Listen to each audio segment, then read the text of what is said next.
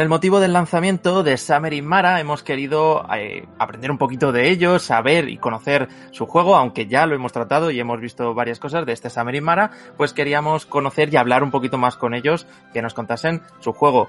Es por ello que eh, me he traído a Diego de Chibi de Studios. Muy buenas. Hola, muy buenas.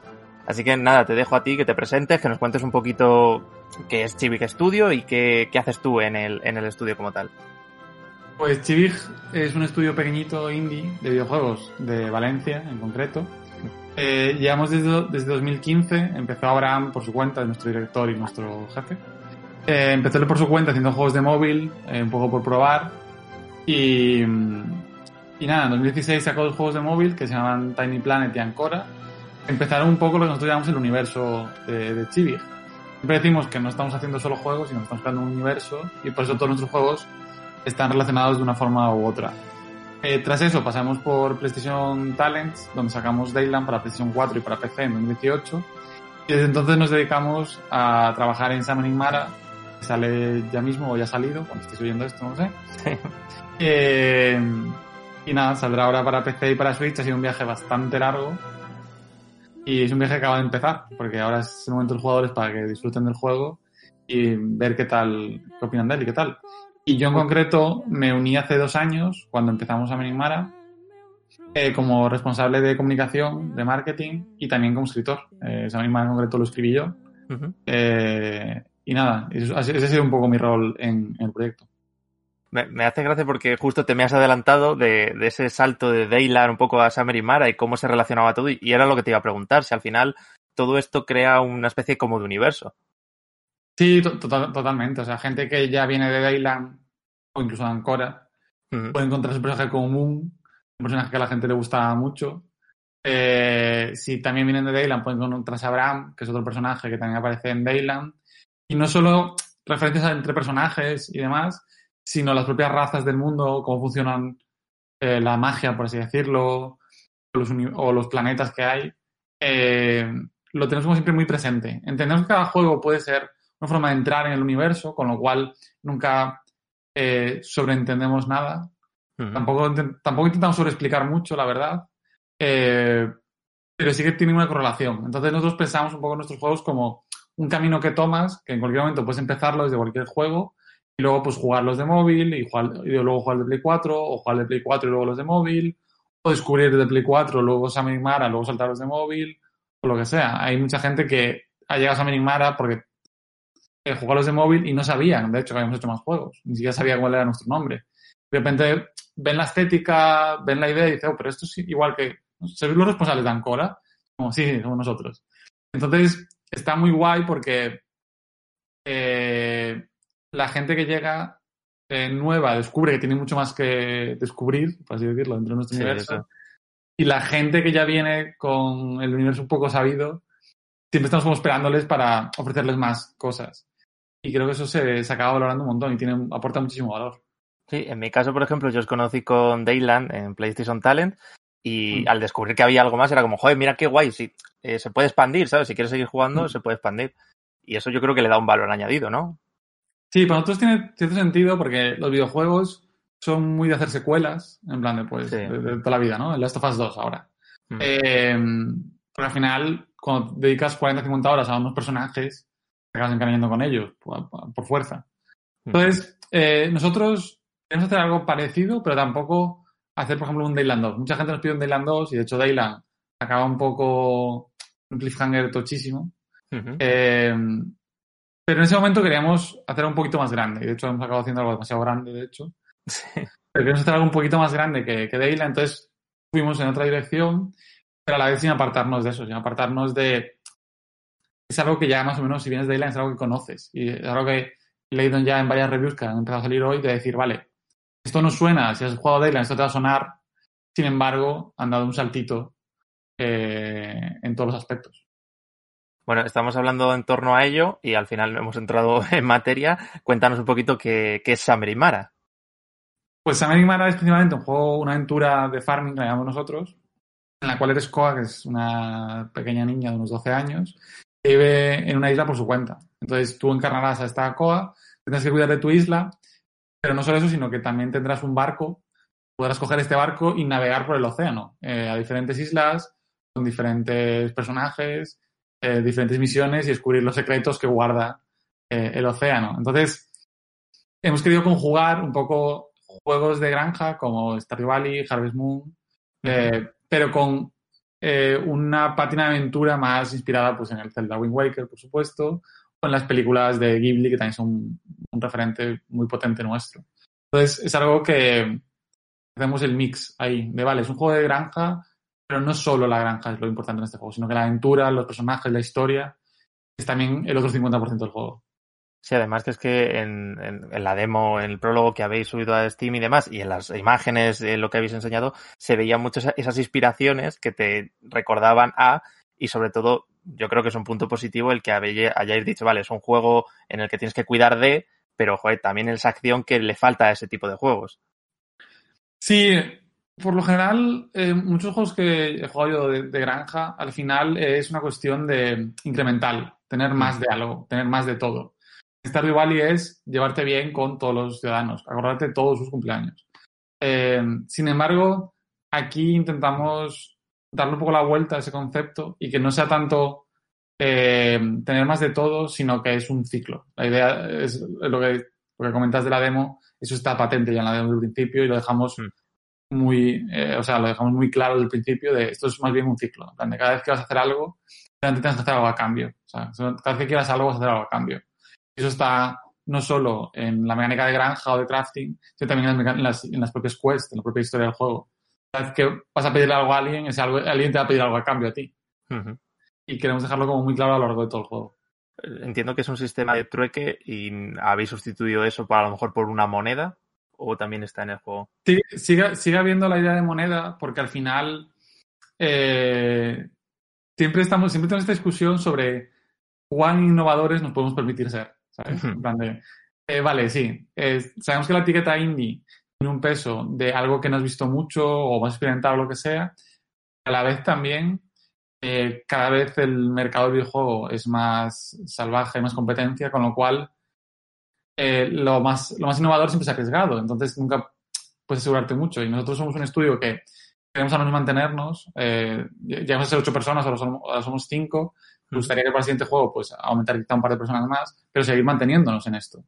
Y claro, te echas los cálculos y cinco o seis personas cobrando bien, sin, sin, crunch, sin nada por el estilo, eh, al final es, es, un dinero. Entonces, por ejemplo, el tema de la moneda es muy interesante porque sí que es cierto que al final mantenemos ciertas cuestiones del género que están ahí. Que en plan de, vale, tienes monedas, muchos de los personajes son personajes, son personas que tienen vida, pero también son tiendas. Te acercas y les compras cosas. eh, porque al final es un poco cómo funciona el género a, la vez. Sí, hay que darles también una base conocida. no todo va a ser sustituir cosas para, para, que también, pues oye, el que entre de nuevas no le suene raro. Claro, sí, sí, es. Eh, la, el asunto es algo que vi en una charla de la agencia sobre Steam.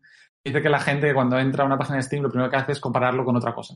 Entonces en la página de algo dices, vale, es un Age of Empires, vale, es un Call of Duty, vale, es un no sé qué. Entonces, es un poco eso. Luego cuando descubres el juego, eh, siempre hay un 40% a lo mejor que es cosas que no has visto en otros juegos. Pero al menos un 60 tienes que aterrizar siempre en suave. Entonces, por eso, plan de, vale, la granja funciona un poco igual que en Dayland, pero Dayland ya funciona igual que otras cosas. Eh, tienes tus tiendas, tienes tus cositas que funcionan un poco igual. Y luego, nosotros aportamos a nivel valor, es más la parte artística y la parte de la historia, la de la narrativa. La, parte de la historia es justo una cosa que te iba a preguntar. En el prólogo ya se atisba un poquito ese mensaje destinado un poco a la importancia de, del, cuidado al medio ambiente, del respeto a la naturaleza y demás. ¿Cuál es la intención que tenéis con la narrativa en, en Mara? Eso fue algo también que, que discutimos porque mm, por el tipo de historia que manejábamos y por tipo de ambientación, como que nos pedía un poco tirarnos hacia historia un poco épica, Hmm. En, plan Zelda, en plan de Wind Waker. Eh, Link sale un día de su isla y de repente tiene que salvar el mundo.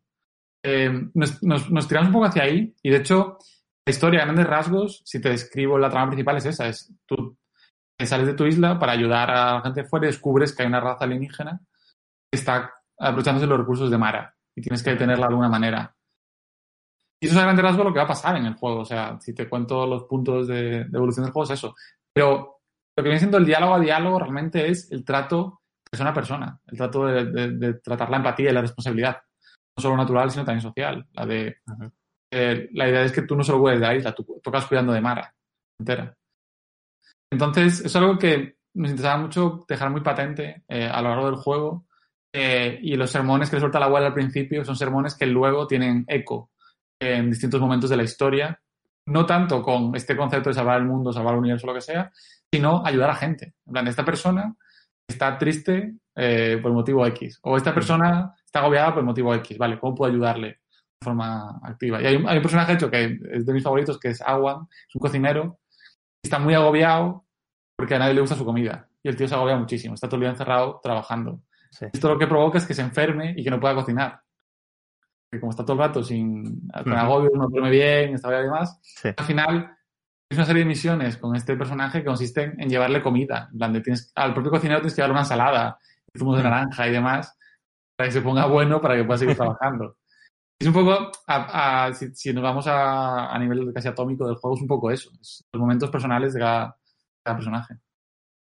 Te voy a hacer un, pequeño apunte. Me hace gracia cuando hablas de, Zelda y demás. Creo que os va a pasar un poco lo mismo. Cada vez que hablo con alguien, eh, conoce vuestro juego y más o menos lo tiene, dice, sí, sí, el, que la protagonista es Mara. Digo, bueno, eh, eh, no es del todo así, a ver. Pero incluso estamos a favor de que eso nos pase. Hmm. porque algo te queda. O sea, al final algo te queda. Claro. Sí, pero que pasa el mismo caso que con Zelda. No, el protagonista es Zelda. Bueno, a ver, no. sí, sí, pero creo que también como que asumimos que iba a pasar. Y de hecho, el poner el, el in ahí en medio es un caos. Claro, claro. Que la gente dice if, o, o sea, dice off, o dice on, dice at, dice lo que le sale de las narices. Sí. Pero a la vez eh, mantenemos, es que lo, del nombre fue una discusión de varios días también, o sea, eso puede estar hablando durante una hora. Pero mantenemos la idea del Summer y del Mara. Entonces el Summer te queda como, vale, verano, guay, suena guay. Y el Mara es un nombre de algo que no es, suena muy, muy normal, que no, es a diario, no es Antonio. Eh, y al final te va quedando. Si acabas llamando a la, niña Mara, no me, no me, no me, preocupas. de, de, hecho, está guay porque alguien me dice, ah, pues con Mara, y entonces tú puedes decirle, no, no, se llama Koa tienes ese momento, ese intercambio bastante gracioso. Entonces está guay. Sí, bueno, que al final lo que dices tú, ya se queda el pozo y da igual, llámalo como quieras, pero llámalo. Sí, eso es, eso es. Bueno, otra de las cosas que, a mí personalmente también me llamó un poco la atención de, de Sarin Mara es incluir esas escenas un poco más anime, que a mí es que me recordó mucho al viaje de Chihiro, no sé por qué, me vino, me vino por ahí. Eh, ¿cómo, ¿Cómo es esto de integrar ese 3D con este anime en las escenas? Esto es también por una cuestión de. ¿Cómo llamarlo? De, del estudio, de lo que queremos hacer con el estudio. Y es que uno de estos objetivos también es traspasar ya no solo el videojuego. Eh, entonces, eh, la idea de este universo no es solo el universo de eh, los videojuegos, sino todo lo que podemos hacer adyacente a los videojuegos. Por ejemplo, en el primer Dayland, el artbook que venía con Dayland, hay como unas, unas cuantas páginas dentro del artbook que son cómics de los personajes fuera de Dayland, el juego. en este caso, nuestro ir más allá era precisamente esto, es hacer escenas cinemáticas animadas para mostrar cosas que a lo mejor son más complicadas de mostrar en, en un videojuego. Y lo hicimos con, con el estudio de Ciervo Alto, encantadores y majísimos, nos han, ayudado un montón. Hmm. Y, y, la verdad es que eso ha ayudado tantísimo a que el juego se conozca. O sea, nos ha servido como muy poca gente tiene la capacidad económica, ya solo para empezar, hacer ese tipo de cosas. Entonces, en el momento en el que lo haces, te destaca respecto al otro porque hay muchos juegos con cinemáticas anime, lo que quieras, pero no indies en este caso. Y, y, eso ayuda, ayuda un montón. Y también pone un pozo en la cabeza de la gente de que a lo mejor algún día ojalá podamos hacer algo por el estilo más grande. Más, no una serie de dibujos entera, pero hacemos un corto de verdad o algo por el estilo que pueda expandir eh, nuestros juegos en, esta dirección. Sí, bueno, ya lo han hecho otros, por ejemplo, como Cuphead, que, están ahí mm. con la serie animada y sería una buena manera de expandir todo el universo y no os obliga tampoco a, sacar otra entrega o hacer, lo que tú decías, nuevas eh, Mara 2, si, si, se puede expandir por ese lado. Sí, totalmente, es algo que nos fliparía muchísimo.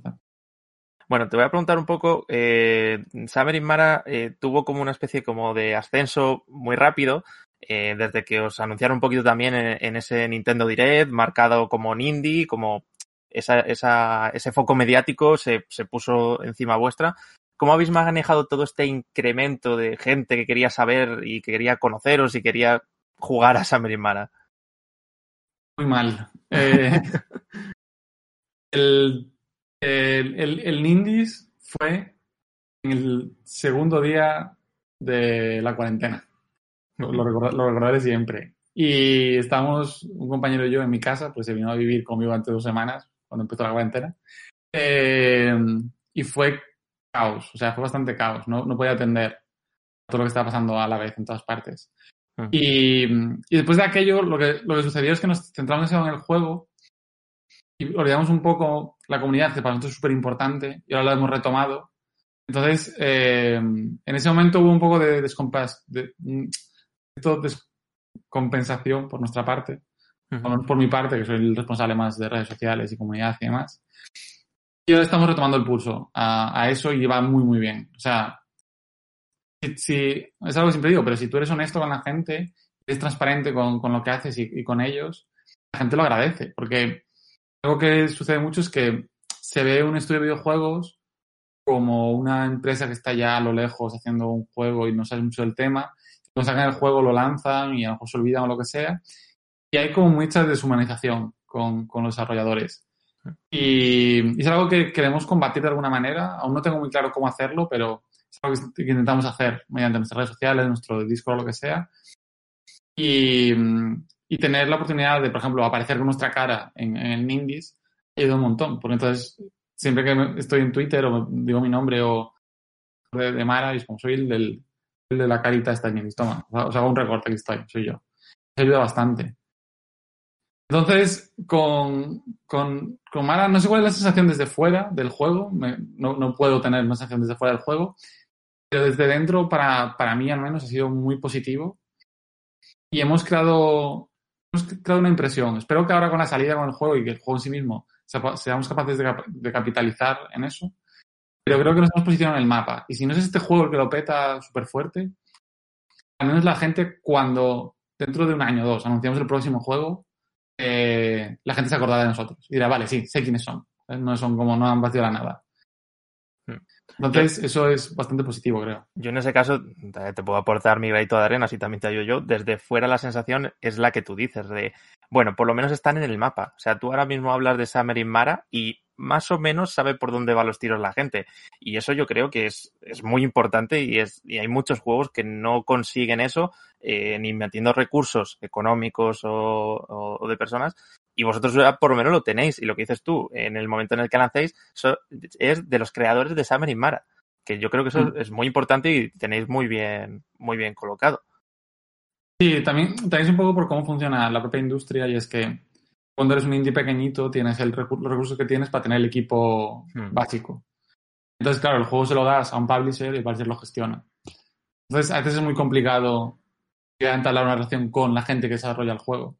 Yo estoy en mi Discord eh, explicándole strats a la gente para pasarse a Mara. Les digo, no, vete aquí a comprar esto que es mejor, o haz mm. esto primero y tal. Y soy yo, porque yo he participado en el desarrollo del juego.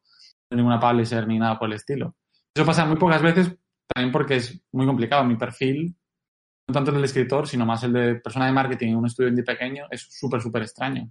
No, no, conozco muchos casos donde ocurra. Y en el momento en el que eso ocurre, se desarrolla otras, otras dinámicas con, con tu público, con tu comunidad. Entonces creo que eso es bastante positivo. Sí, yo, yo, creo que también vosotros habéis creado una comunidad, a lo mejor por la tipología del juego, por cómo mm. sois, con lo que tú dices, cómo mostráis o cómo sois, que yo creo que están muy a tope y enseguida, en cuanto pedís alguna cosa, hay un feedback, y un reencuentro, y eso, eh, yo siempre os lo digo a, a, los indios españoles o cuando hablo en ferias o demás, es ese retorno que tenéis, yo creo que es oro para vosotros eh, porque mm. las grandes no lo tienen y vosotros sí. Claro, sí, sí, es, totalmente eso, porque con las grandes ya hay una relación un poco más parasocial, por así decirlo, de, vale, flipa Nintendo, entonces defienda Nintendo en foros o, hmm. o compras cosas de Nintendo, pero Nintendo nunca me va a devolver a nivel personal nada, ¿sabes? En plan de no, no va a tener ese trato conmigo.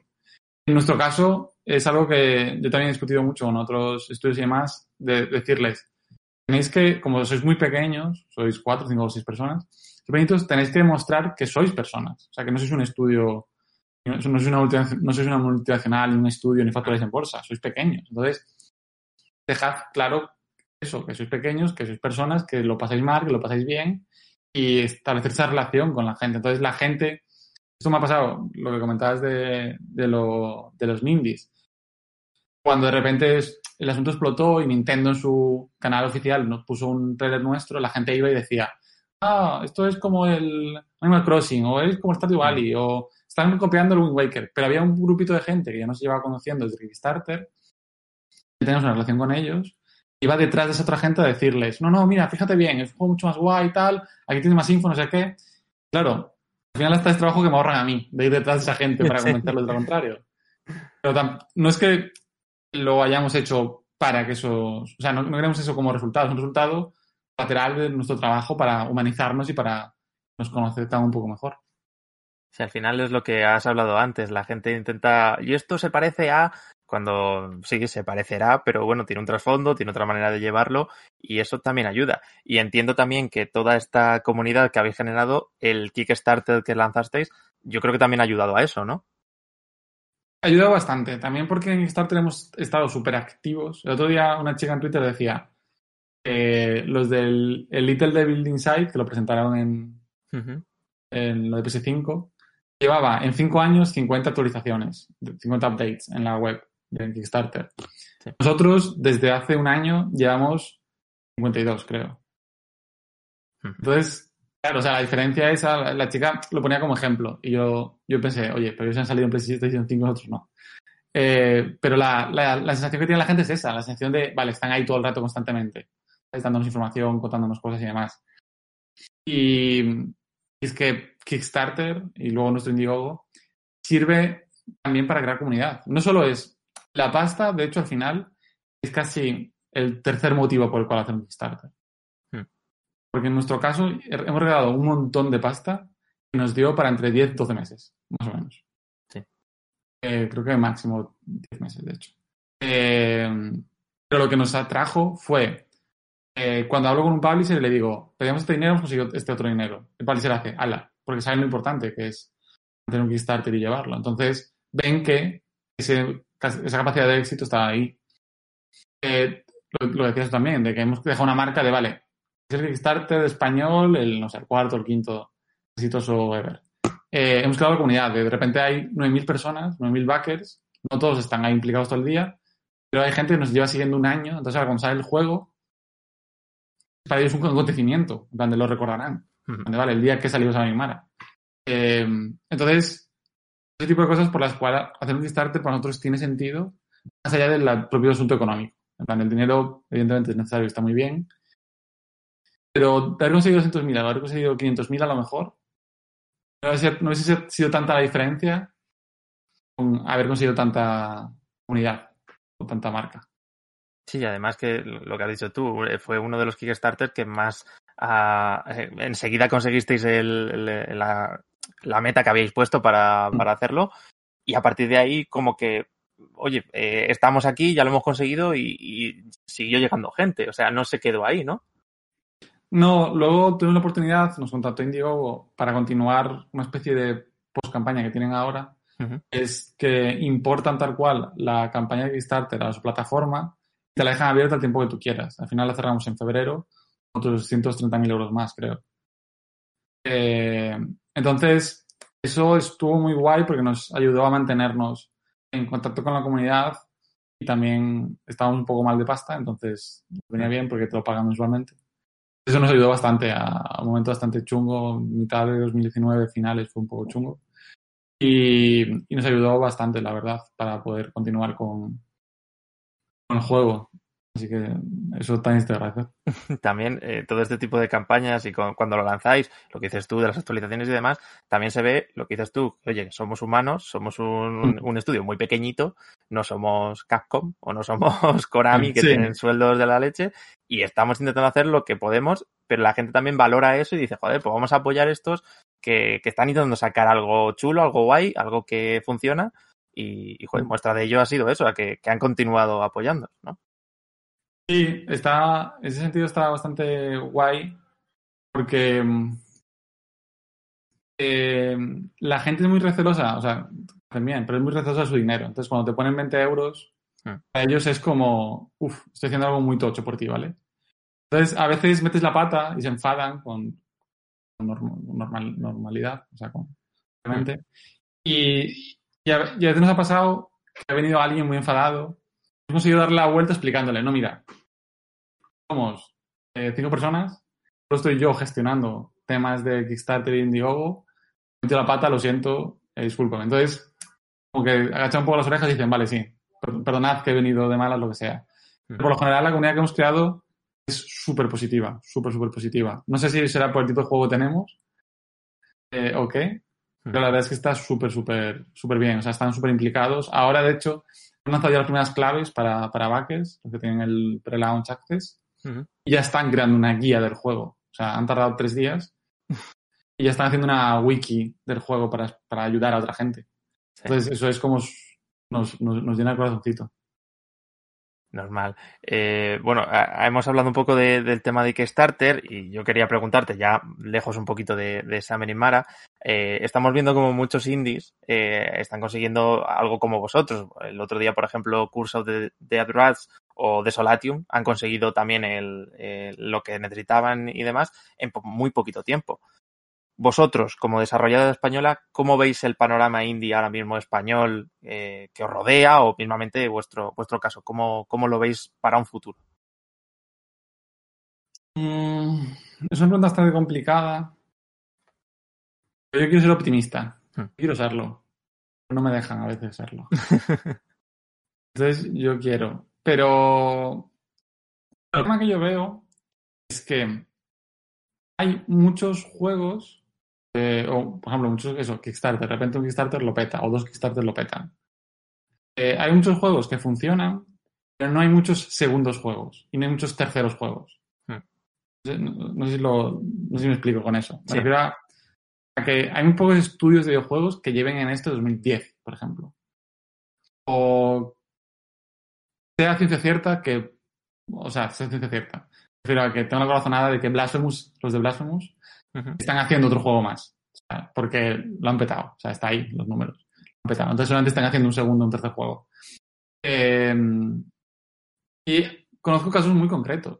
Por ejemplo, que Tenten va a estar en desarrollo hasta 2021 creo que es, y luego solamente lo sigan manteniendo durante 3, 4 años más. Mientras harán algo en paralelo. Eh, por ejemplo, Moonlighter, también de aquí de Valencia, hace nada han lanzado un DLC tochísimo para el Moonlighter. Por eso quiero ser optimista, porque empiezo a pensar en, estudios indies, o indies más bien grandes, que hacen cosas y hay unos cuantos. Pero a la vez, como que nos falta, no sé, algo, no sé el qué, un poco de empuje, un poco de lo que llaman tejido, que existe mucho llamarlo tejido, hmm. o algo. Pero creo que cada vez más estamos entendiendo mejor cómo hacer las cosas. Al menos es mi impresión porque yo estoy, yo estoy aprendiendo. Tú sí. he aprendido un montón.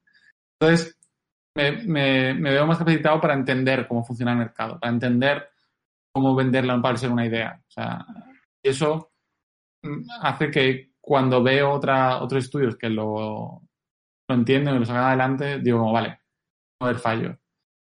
Pero claro, no, no puedo saberlo. A lo mejor mañana el juego sale, todo apunta a mi que va a salir de, la leche, siempre hay, un, siempre un hueco para el fracaso. Entonces a lo mejor fracasamos y, y chapamos. Bestia. Eh, esperemos, que no, hombre. Claro, tiene que ser algo muy bestia para que suceda. Sí. Eh, pero claro, si nosotros, que nosotros creo que dentro de lo que cabe somos pequeñitos, pues estamos muy profesionalizados. O sea, nosotros todos en el estudio estamos cobrando sueldo, bueno, está bien para como estamos sueldos en España, eh, y llevamos trabajando en esto, yo, yo llevo dos años ya. Entonces, en ese sentido estamos un poco más profesionalizados que somos un grupo de amigos que hacemos videojuegos. Ya. Pero no, no, no lo sé. O sea, eh, sigue siendo muy modular, o sea, no muy modular, sino que dura mucho, la, onda sube y baja muy rápido. Y hoy te digo esto y el año que viene a lo mejor pasamos todos de golpe y es complicado. Pero No sé, este, esto, no sé, es que es muy complicado. entiendo que he ido un poquito yo también con, la navajilla. Eh, yo, sobre todo te lo digo porque hay como muchos indicios de, por lo que te digo, eh, de Solatium o cursos de The Rats que, que lo han conseguido, como que ya hay un. También el, consumidor ya no es esa cosa de, va, un juego español. O ya como que hay como unos precedentes, tú lo has dicho, Blasphemous, vamos a llamar también Gris, que, que ven como que ostras, que, el indie español también puede hacer mm. algo, ¿sabes? Sí, sí, creo que, de todas formas se ha ido como limando eso y ahora eh, siento que hay como mucho apoyo de repente, que sale eso, Gris, por ejemplo, sale el Blasphemous, sale el Tenten, la gente que ya sabe que es español el juego, como que lo llevan con un poco de orgullo, de plan, mira lo que hacemos aquí, me flipa sobre todo la gente cuando lo descubre de repente. Ah, pero esto era español. No pasó, no sé, no sé cuánto fue esto, no sé, no sé cuántos años llevamos en este año. Pero al momento de este año, eh, Podemos hizo una lista de juegos españoles de videojuegos. Sí. Eh, eh, no, no, se lo esperaba nadie y de repente alguien me escribió, Pablo Iglesias está escribiendo sobre ti en Twitter. Y yo, ¿qué dices? y fui rápido a mirar y, no era Pablo Iglesias, era Podemos. Hice una, hice una lista y recuerdo gente comentando en plan de, pero esto es español. No puede ser, esto está guapísimo. Hmm. Como que de repente le rompía un poco la cabeza que esto fuese español, porque tenemos una calidad, tenía unos niveles de producción, un tipo de historias, un tipo de juego que la gente no se esperaba. Entonces creo que eso todos los años se ha ido modificando un montón y, y ahora, por ejemplo, la sección que yo tengo, al menos con Animara, es de mucho apoyo, de que la gente de verdad lo valora muchísimo. El, oh, soy español, es que guay, qué increíble que esto se haga en España, qué, qué, fantasía. Y eso está muy guay. yo creo que también es una sensación de, joder, nosotros también podemos y, joder, a estos mm. pequeñitos eh, sí, todos vamos a jugar un Assassin's Creed o todos vamos a jugar un Resident Evil. Eso ya lo damos por supuesto. Mm. Pero joder, esto que es pequeñito, pues empujarlo un poco. A mí me pasa también, y me pasó con, en su momento con vosotros, con los talents. Joder, son cosas muy pequeñitas, hechas con mucho amor y pueden estar mejor o peor, puede tener 30 bugs cuando lo estás probando en, la feria, pero lo, eh, tiene un algo detrás y tiene ese encanto de, joder, son pequeñitos y, y están haciendo lo que pueden y tiene calidad igual que a lo mejor uno grande. Sí, es, lo, que, te decía antes. Creo que es el hecho de que la persona que lo está haciendo está al lado de ti. Creo que eso ya cambia totalmente la experiencia. Vas a la Madrid Games Week, juegas un rato al Final Fantasy VII Remake y es increíble, es la leche. Luego te vas a los talents donde estábamos nosotros eh, y la relación es distinta. O sea, ya no es la... No hay tanta veneración quizás por el, por el juego como tal, pero sí que hay un rollo de, vale, está esta persona contándome ilusionada su juego mientras lo juego y hay un tipo de relación bastante, bastante distinto. Y luego tú dices, luego saldrá mejor, saldrá peor, pero claro, yo, a, mí me ha pasado ya desde que llevo haciendo videojuegos, me he vuelto mucho más benevolente con los videojuegos en general. Hmm. plan de como que les perdono muchas cosas a los videojuegos que antes con 16, 17, 18 años no, no le perdonaba. Porque de repente entiendo, en plan de aunque la persona esté en Polonia haciendo el videojuego, en Finlandia, digo, vale, aquí detrás solamente hay alguien que lo ha hecho con mucha ilusión. ¿Quién soy yo para venir a cagarme en su madre porque no me ha puesto bien esto? Entonces, eh, si antes yo también, yo, antes escribía sobre videojuegos, creo que si escribiría ahora le daría 10 19 a todo el mundo. En plan de, muy, muy bien, lo habéis sacado, ¿sabes? Está en Steam, y se puede jugar. trabajo a todos los responsables. Hmm. Porque es mucho, mucho curro. Y eso es una cosa que también eh, solemos hablar y suelo decir. Eh, hay que saber también desde qué punto de vista tienes que mirar o ponerte las gafas de, quien está detrás. Yo entiendo que a mucha gente le fastidie que un indie venga con dos o tres horas de juego, pero lo que tú dices, ¿cuántas personas hay detrás? Dos, tres, ostras, pues esas dos, tres horas de juego, cinco, seis, las que sean, ya es una, ya es un logro. No sé, a mí me, me parece que, que, que, valorar eso y compararlo por a lo mejor con un Assassin's Creed que te dura 50 horas, creo que no es justo, tampoco. Y es algo que yo creo que eso también está cambiando, lo que dices tú, que ya somos más benevolentes en el sentido de entendemos que los recursos son los que son y, joder, que vosotros estiráis todo lo que podéis. O sea, si no se puede, es porque no se puede por otra cosa, no porque no queráis. Sí, sí, es, es, es justamente eso. Cada vez que le va a alguien decir en plan de, ¿por qué no lo han hecho así en vez de así? Y mi respuesta siempre es ahora, pues ellos sabrán. O sea, ellos, ellos solamente tienen un motivo muy bueno para hacer el juego como lo han hecho. O sea, eso va a ser seguro. Y, y es algo que estoy viendo ahora un poco con Mara, de algún análisis eh, le pesan más las críticas, o sea, le pesa más lo negativo del juego que lo positivo, mm. pero están viendo desde una óptica de, vale, el, el nuevo Wind Waker o el, el, nuevo Animal Crossing. Mm. Como, a ver, despacito, no vamos a hacer daño aquí. Pero claro, luego veo otra persona, a lo mejor ha entendido un poco mejor el juego y le pesa más lo positivo y dice, guau, el juego tiene, nosotros lo sabemos, tiene este fallo, este fallo, este fallo, este fallo. A la vez tiene todos estos aciertos hacen que valga la pena todo lo anterior. Y entonces, claro, llevamos dos días, bueno, llevamos un día leyendo críticas. Hay críticas que son como, uff, aquí nos han dado de palos hasta el cielo de la boca. Y otras críticas de, vale, persona conectada con el juego y le vale la pena. Pero, claro, no sé desde dónde vienen esas visiones dispares. Bueno, supongo que es, es, una manera de lo que te he dicho, de no e, equiparar lo uno con lo otro y, y bueno, que volvemos a lo mismo. vosotros mismos sabéis eh, lo que sí y lo que no. Y yo siempre lo digo. A ver, a los, a los, juegos cuando se hace un análisis, si hay que dar un palo, hay que darlo. En su, en su, en su forma y en su, su contexto. No, no, porque esto es una mierda porque sí, no. Bueno, a ver, hay que, hay que darle su contexto pero también es quedarse con, con ese tipo de cosas de, joder, eh, hasta, hasta aquí han llegado porque son estas personas y, y oye, eso también hay que, hay que ser justo en ese sentido al, escribir, que a veces se pierde, ¿no? Sí, sí, totalmente. O sea, nosotros, antes que nadie, somos conscientes de todos los fallos del juego y es a quien más rabia le da, hmm. los fallos que tiene el juego.